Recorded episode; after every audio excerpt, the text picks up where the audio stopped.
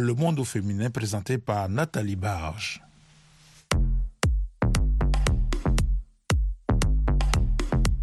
Le monde au féminin. Féminin. Féminin. Féminin. féminin. Hey you, over there. Please don't waste my time with that stare. Don't be looking, this piece is rare. I'm too cool for school, I know it's not fair. Chères auditrices, chers auditeurs, bienvenue à l'écoute de l'émission hebdomadaire de VOA Afrique, Le Monde au féminin. Parole de femme. Des femmes entrepreneurs africaines francophones de la région de Washington, D.C., la capitale fédérale américaine, ont organisé le 8 mars 2023 une rencontre sous le thème Femmes africaines, vie de famille entrepreneuriat. Nanit Talani s'est rendue à cette rencontre dans le cadre de la célébration de la Journée internationale des droits de la femme. Voici son reportage. La conférence a été organisée par la coalition africaine francophone en collaboration avec le Centre Renaissance dans une salle de la bibliothèque Lamont Griggs dans le nord de Washington DC, la capitale fédérale américaine. Le panel comptait sept brillantes entrepreneurs intervenant dans différents domaines, l'éducation, la santé, la coiffure, l'écriture ou encore l'alimentation. Cette diversité a enrichi les échanges, faisant la joie des participantes et des organisatrices. J'ai organisé cet événement dans le but de pouvoir rassembler les femmes et éduquer aussi les femmes par rapport à notre expérience personnelle. Parce que nous vivons aux États-Unis, nous avons des réalités et ces réalités-là, il faudrait vraiment avoir cette opportunité de suivre les témoignages des autres qui pourront nous aider aussi à évoluer dans notre vie professionnelle et familiale. Elisabeth Ngachou a toutefois souligné quelques difficultés majeures que les francophones africaines peuvent rencontrer dans le chemin vers la création d'une entreprise aux États-Unis. Nous venons dans un pays où nous devions tout apprendre. Nous devions apprendre la langue, ce qui n'est pas facile pour nous. Nous devons aussi apprendre la culture parce que la culture que nous avons en Afrique, c'est pas la même ici. Et non seulement la langue, nous retrouvons ce problème de discrimination.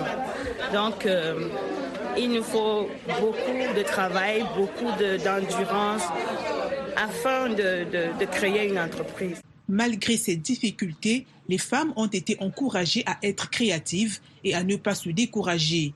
Les exposés, suivis de discussions intéressantes, ont éclairé la lanterne des participants sur des questions aussi importantes que l'immigration, la scolarisation des enfants, mais surtout comment se lancer dans l'entrepreneuriat. Quand tu aimes quelque chose, il faut le faire, il faut te lancer, il faut avoir confiance en toi. C'est vrai, souvent, tu n'as pas de fonds de commerce ou bien tu n'as pas d'aide, mais quand tu t'y mets et tu te publies, tu te vends cher, tu verras comment ça va aller. Pour la Camerounaise Michelle Chamkam, entrepreneur, ingénieur, écrivaine, business planner, épouse et mère de quatre enfants, il faut aussi impérativement ajouter une bonne organisation. Il y a moyen de réussir sa vie d'entrepreneur aux États-Unis, mais euh, sinon sans compter qu'il faut avoir une bonne méthode de réussite parce que euh, tout tombe à point à celui qui est bien organisé, à celui qui a la bonne méthode et surtout la bonne information. Pour lier l'utile à l'agréable, une tombola a été organisée permettant aux participantes de gagner plusieurs prix d'encouragement. C'était un reportage de Nani Talani ici à Washington.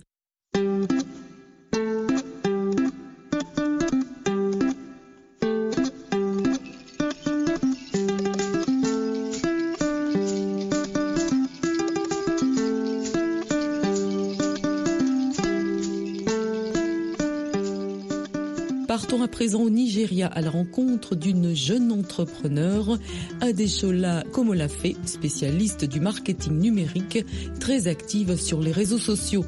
Notre correspondant à Abuja, Gilbert Tamba, lui a tendu le micro. La jeune entrepreneur numérique Adeshola Komolafe est convaincue que l'avenir de l'entrepreneuriat au Nigeria et en Afrique en général dépend en grande partie des femmes pour transformer qualitativement et quantitativement les opportunités pour l'Afrique. C'est ce qui l'a poussé à créer sa propre entreprise. Media Insight est une société de marketing et de communication intégrée. et c'est la plus ancienne de toutes les entreprises. Et j'ai commencé ça assez jeune. Je l'ai enregistré et je l'ai commencé d'une façon inattendue. Son objectif, répondre clairement aux préoccupations les plus urgentes des femmes dans leur environnement immédiat. Trois choses. L'une sera l'investissement technologique. Nous avons donc une fondation où nous offrons beaucoup aux femmes en termes de technologie. Nous leur apprenons à avoir des connaissances en technologie, comment même y accéder dans certaines parties du territoire de la capitale pour commencer. Pour s'investir dans le social, elle a lancé Save Our Future, une plateforme qui initie les enfants défavorisés aux technologies de l'information. La jeune entrepreneur nigériane dirige plusieurs autres compagnies aux États-Unis et au Royaume-Uni. Gilbert Tamba pour VOA Afrique, à.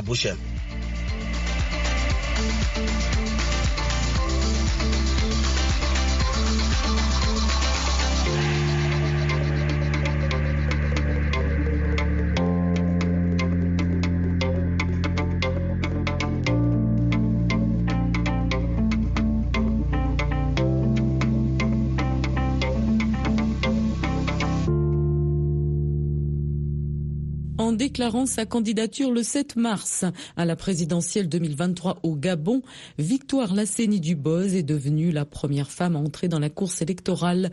L'ancienne ministre de la promotion féminine et ancienne présidente de l'Union des femmes du PDG, le parti au pouvoir, a déjà été candidate en 2009. Notre correspondant à Libreville, Ismaël Obiangze, lui a tendu le micro. Victoire Lasseni Dubois Issembe est mariée et mère de six enfants. Elle porte en elle les germes d'un leadership hérité de ses parents au commis de l'administration coloniale. Partout où je suis passée, que ce soit à l'école primaire ou au collège, je suis la défenseuse des enfants qui étaient opprimés. Je suis un leader. Les religieuses me prenaient toujours pour être leader de tel ou tel groupe, des croisés, par exemple c'était un groupe chrétien ou bien des âmes vaillantes. Ancienne présidente de l'Union des femmes du Parti démocratique gabonais entre 1995 et 2003, elle a enchaîné des mandats d'élus à l'Assemblée nationale et au Sénat. Après avoir été deux fois membre du gouvernement avec le poste le plus élevé de ministre de la Famille et de la Femme sous Omar Bongo, elle quitte le PDG en 2008 et se présente à l'élection présidentielle anticipée de 2009 contre Ali Bongo Ondimba. PDG d'Omar Bongo, il n'y avait pas que du mauvais. Il y avait des choses qui ont été faites. Il y avait Africa numéro 1 et qui n'existe plus aujourd'hui. J'ai fait un tour à l'université. Comment on peut laisser des enfants, des futurs chefs d'État, des futurs ministres, des futurs agents de haut niveau de l'État dans un cadre comme celui-là. C'est une honte. Madame Issembe s'adresse prioritairement aux femmes pour ouvrir avec elles une nouvelle page de l'histoire politique du Gabon. Ce qui nous manque, c'est la solidarité. Quand vous vous levez, les hommes organisent des femmes contre vous. Mais les femmes, c'est vraiment le moment. Si, si les femmes m'écoutent là, c'est le moment, c'est la chance qui nous est donnée de prendre en main les rênes du pays et de transformer la gestion de ce pays. Madame Issembe a relancé son ambition pour le Gabon devant quelques dizaines de ses partisans réunis à son quartier général du nord de Libreville. Je me lève parce que je le peux et surtout parce que mon cœur de citoyenne, de femme, de mère ne peut plus supporter de savoir qu'au Gabon, un pays si riche, il existe des gens dans une précarité sans nom. Psychologue de formation et doté d'une longue carrière politique, Victoire Lasseni Dubois Issembe boude les clivages et croit cette fois à son destin de femme. Ismaël Obianzé pour VO Afrique, Libreville.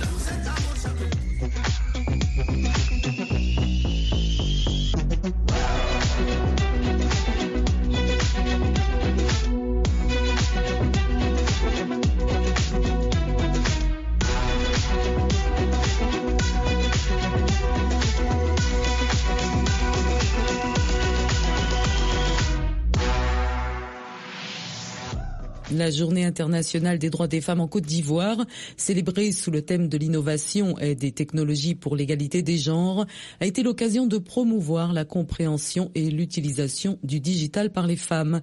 Notre correspondante à Abidjan, Delphine Bowies, a rencontré des femmes entrepreneurs devenues incontournables dans leur secteur d'activité respectif grâce au digital. Suivons son reportage.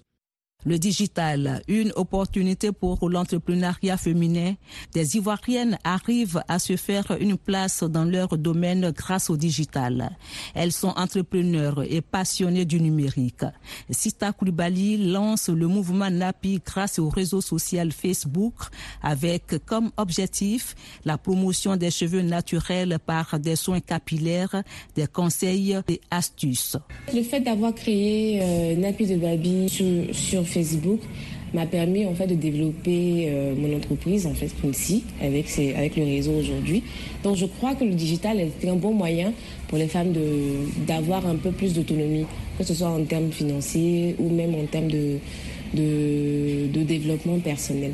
Avec plus de 40 000 abonnés en 9 ans d'activité sur les réseaux sociaux, la jeune entrepreneur a réussi à s'imposer dans le milieu de la coiffure en Côte d'Ivoire grâce au digital. Quant à Lisette Kofi, elle est la fondatrice d'un blog de tourisme. La rencontre avec le, numérique s'est fait en 2008 où euh, j'avais créé un, une page en fait qui était en rapport avec la publicité. Depuis 2018, j'ai lancé le blog Voyage qui est vraiment dédié au tourisme en Côte d'Ivoire et hors de la Côte d'Ivoire pour les Ivoiriens. Et ce blog qui fait la promotion du tourisme en Côte d'Ivoire est devenu une référence. Lisette Kofi. Le blog apporte une véritable plus-value au tourisme parce que nous essayons au maximum de pouvoir partir dans des régions qui ne sont pas forcément connues du grand public afin de pouvoir montrer la richesse que notre pays d'abord a et la richesse aussi que les autres pays que nous découvrons ont. Les femmes veulent quitter l'informel, s'adapter aux nouvelles réalités et au diapason des innovations technologiques qui offrent d'immenses possibilités. Mélène Kouni, directrice de African Women for Technology. Mais laissez-moi vous dire qu'une femme qui arrive à avoir une entreprise, qui arrive à commercialiser sur Facebook, qui arrive à vendre ses produits sur WhatsApp, euh, qui arrive à avoir des canaux sur les réseaux sociaux pour présenter ses produits, cette femme-là, elle devient autonome. C'est l'occasion pour nous d'inciter les femmes, les jeunes filles à s'adonner au digital, à s'adonner au numérique, parce que euh, les métiers de demain, l'avenir, c'est le digital. Delphine Bouise, Abidjan, VOA, Afrique.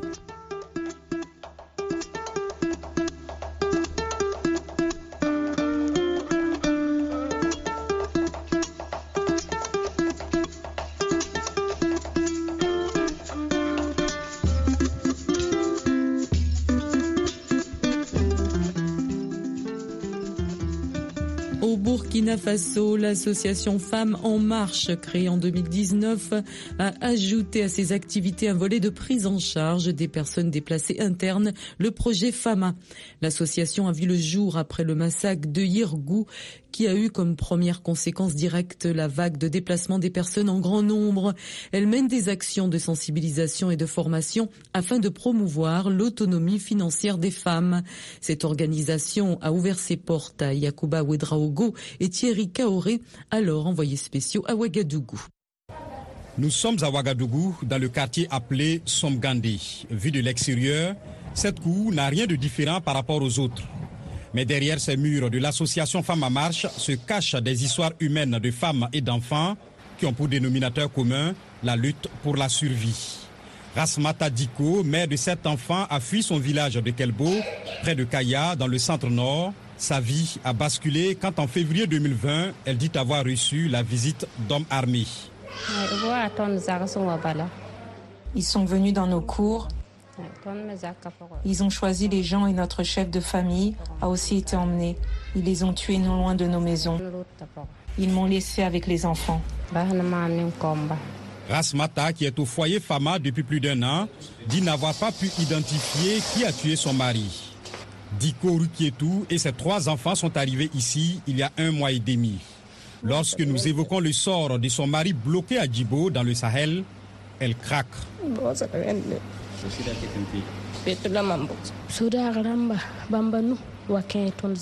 Cinq militaires sont venus dans notre cour et nos enfants étaient apeurés. Mon mari a donc décidé que je parte avec les enfants. Lui, il ne peut pas s'enfuir parce que comme il est un homme, s'ils le voient, ils vont le tuer. Il laisse les femmes et les enfants partir. Il n'y a même plus de nourriture là-bas. Tout le temps, ils viennent enlever les hommes pour les tuer. Safiatou Ouedraogo, elle a fui Solenzo avec ses quatre enfants dans la boucle du Moon pour rejoindre le foyer il y a à peine deux mois. Il y a trois ans de cela, comme à son habitude, son mari s'est rendu sur un site minier à la recherche d'un peu d'argent pour nourrir sa famille. Depuis, plus de nouvelles de lui. Jusqu'à présent, je n'ai pas de ces nouvelles. Tu vis ou tu es mort. Tu es où? Dieu seul sait. Je ne peux pas jurer qu'il est mort ou vivant. Époux tué dans une zone sous blocus ou porté disparu, une cinquantaine de femmes et d'enfants bénéficient de l'hospitalité du projet FAMA, formation et animation au métier manuel. Grâce à l'appui de l'ONG suisse Cuisine sans frontières, le projet aide ces femmes à apprendre à faire la cuisine, le tissage et la soudure pour les jeunes garçons. L'objectif à terme est qu'ils puissent s'autonomiser et quitter le foyer. Mais Absatou Diallo, coordinatrice du projet FAMA, a une autre préoccupation, le volet prise en charge psychologique. Il est vrai que nous avons réellement besoin d'un suivi psychologique autant chez les femmes que surtout chez les enfants. Euh, il y a des enfants qui ont subi des traumatismes, qui ont vu leurs oncles, leurs frères exécutés devant eux. Donc quand j'ai dit des enfants, c'est des enfants de 5 ans, 6 ans. Le statut de ces personnes déplacées internes réfugiées à Ouagadougou pose aussi problème. La parole officielle pour la ville, les villes de Ouagadougou, euh, les grandes villes, il n'y a pas de déplacés internes. Euh, néanmoins, euh, les autorités reconnaissent l'existence de ces personnes et reconnaissent également l'existence des foyers, mais sans pour autant que ces personnes bénéficient d'une aide ou d'une assistance au niveau gouvernemental. Nos tentatives d'avoir une réaction du ministère de l'Action humanitaire sont restées vaines. Selon OCHA Burkina Faso, en 2023, 4,7 millions de personnes auront besoin d'aide humanitaire au Burkina. Le bureau pays estime à près de 877 millions de dollars l'argent nécessaire pour apporter une réponse aux besoins urgents de 3,1 millions de personnes. Thierry Kaoré, Yakuba Ouidraougo, VOA Afrique, de retour de Ouagadougou.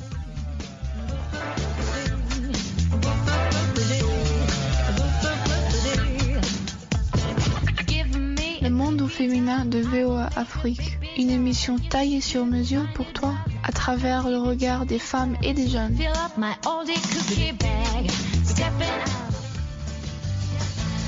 Si jeunesse pouvait.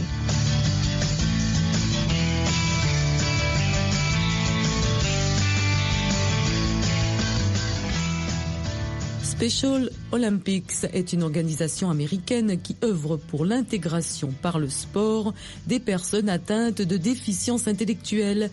Elle soutient plus de 5 millions d'athlètes, 1 million d'entraîneurs et de bénévoles, organise de nombreuses compétitions et forme les jeunes à une trentaine de disciplines sportives dans plus de 170 pays, dont le Sénégal. Un reportage d'Alison Fernandez. Dans cet hôtel de Mbourg, à une centaine de kilomètres de Dakar, Ndeiro Kayagay se prépare pour son deuxième entraînement de la journée. Âgée de 30 ans, elle est l'une des plus anciennes athlètes de Special Olympics Sénégal, cette organisation présente dans le pays depuis 1990 qui vise à promouvoir l'épanouissement des personnes vivant avec une déficience intellectuelle. Je suis venue à 2005 avec ma maman au SCH Olympics. J'ai fait athlétisme, euh, saut en longueur. J'ai eu des médailles. J'aime faire le sport. J'aime avec mes amis. Ouais, j'aime ça. Le sport pour favoriser l'inclusion. C'est la philosophie de cette organisation qui regroupe chaque mois pour un week-end intensif d'entraînement une cinquantaine de jeunes pratiquant différentes disciplines. Basket, mais aussi football, pétanque, tennis de table, natation ou encore athlétisme.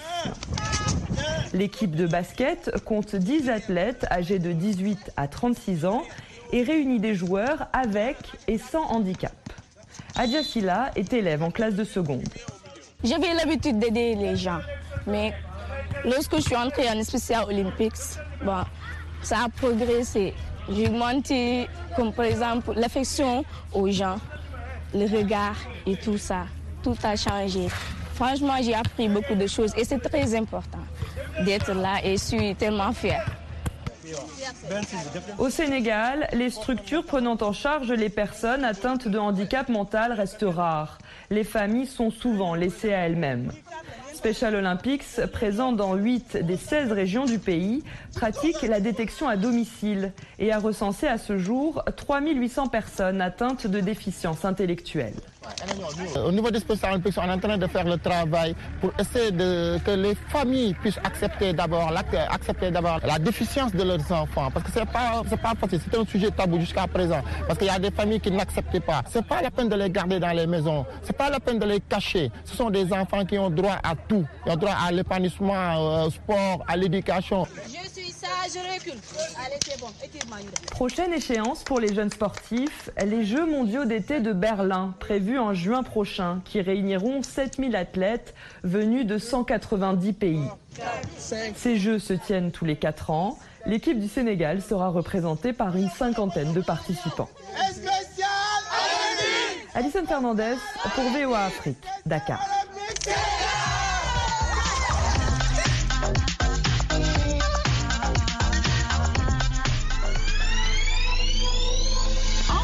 Entre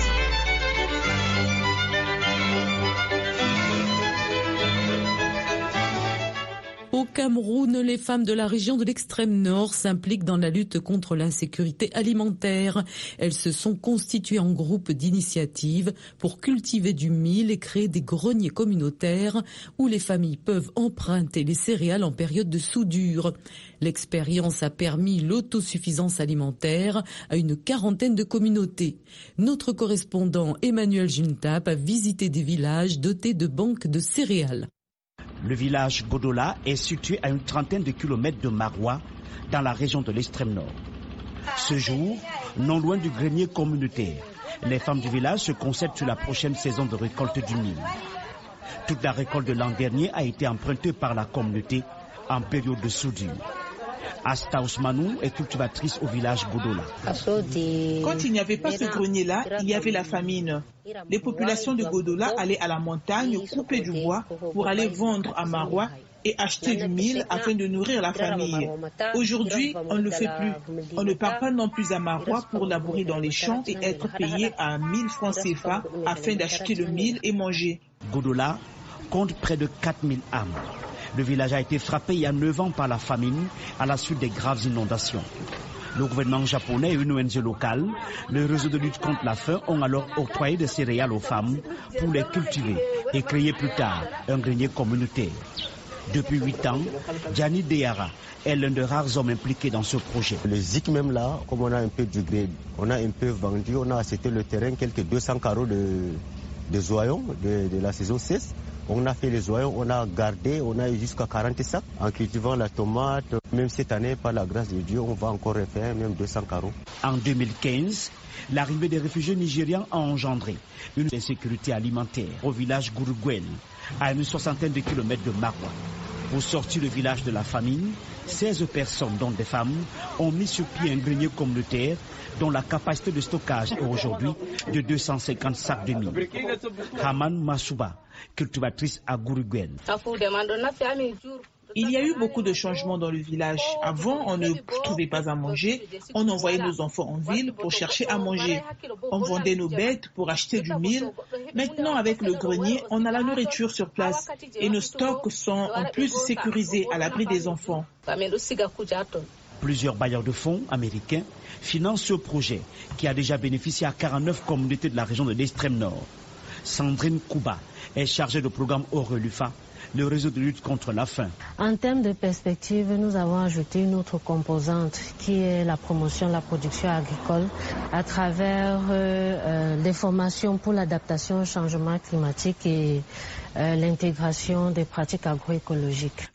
Le gouvernement s'appuie depuis lors sur les statistiques de cette initiative pour harmoniser ses prévisions sur les zones à risque d'insécurité alimentaire.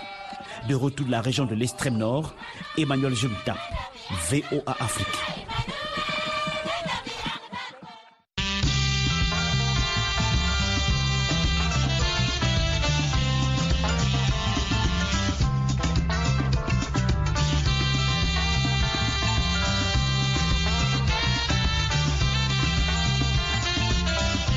Le monde au féminin, c'est tous les mardis et samedis à 19h05, temps universel.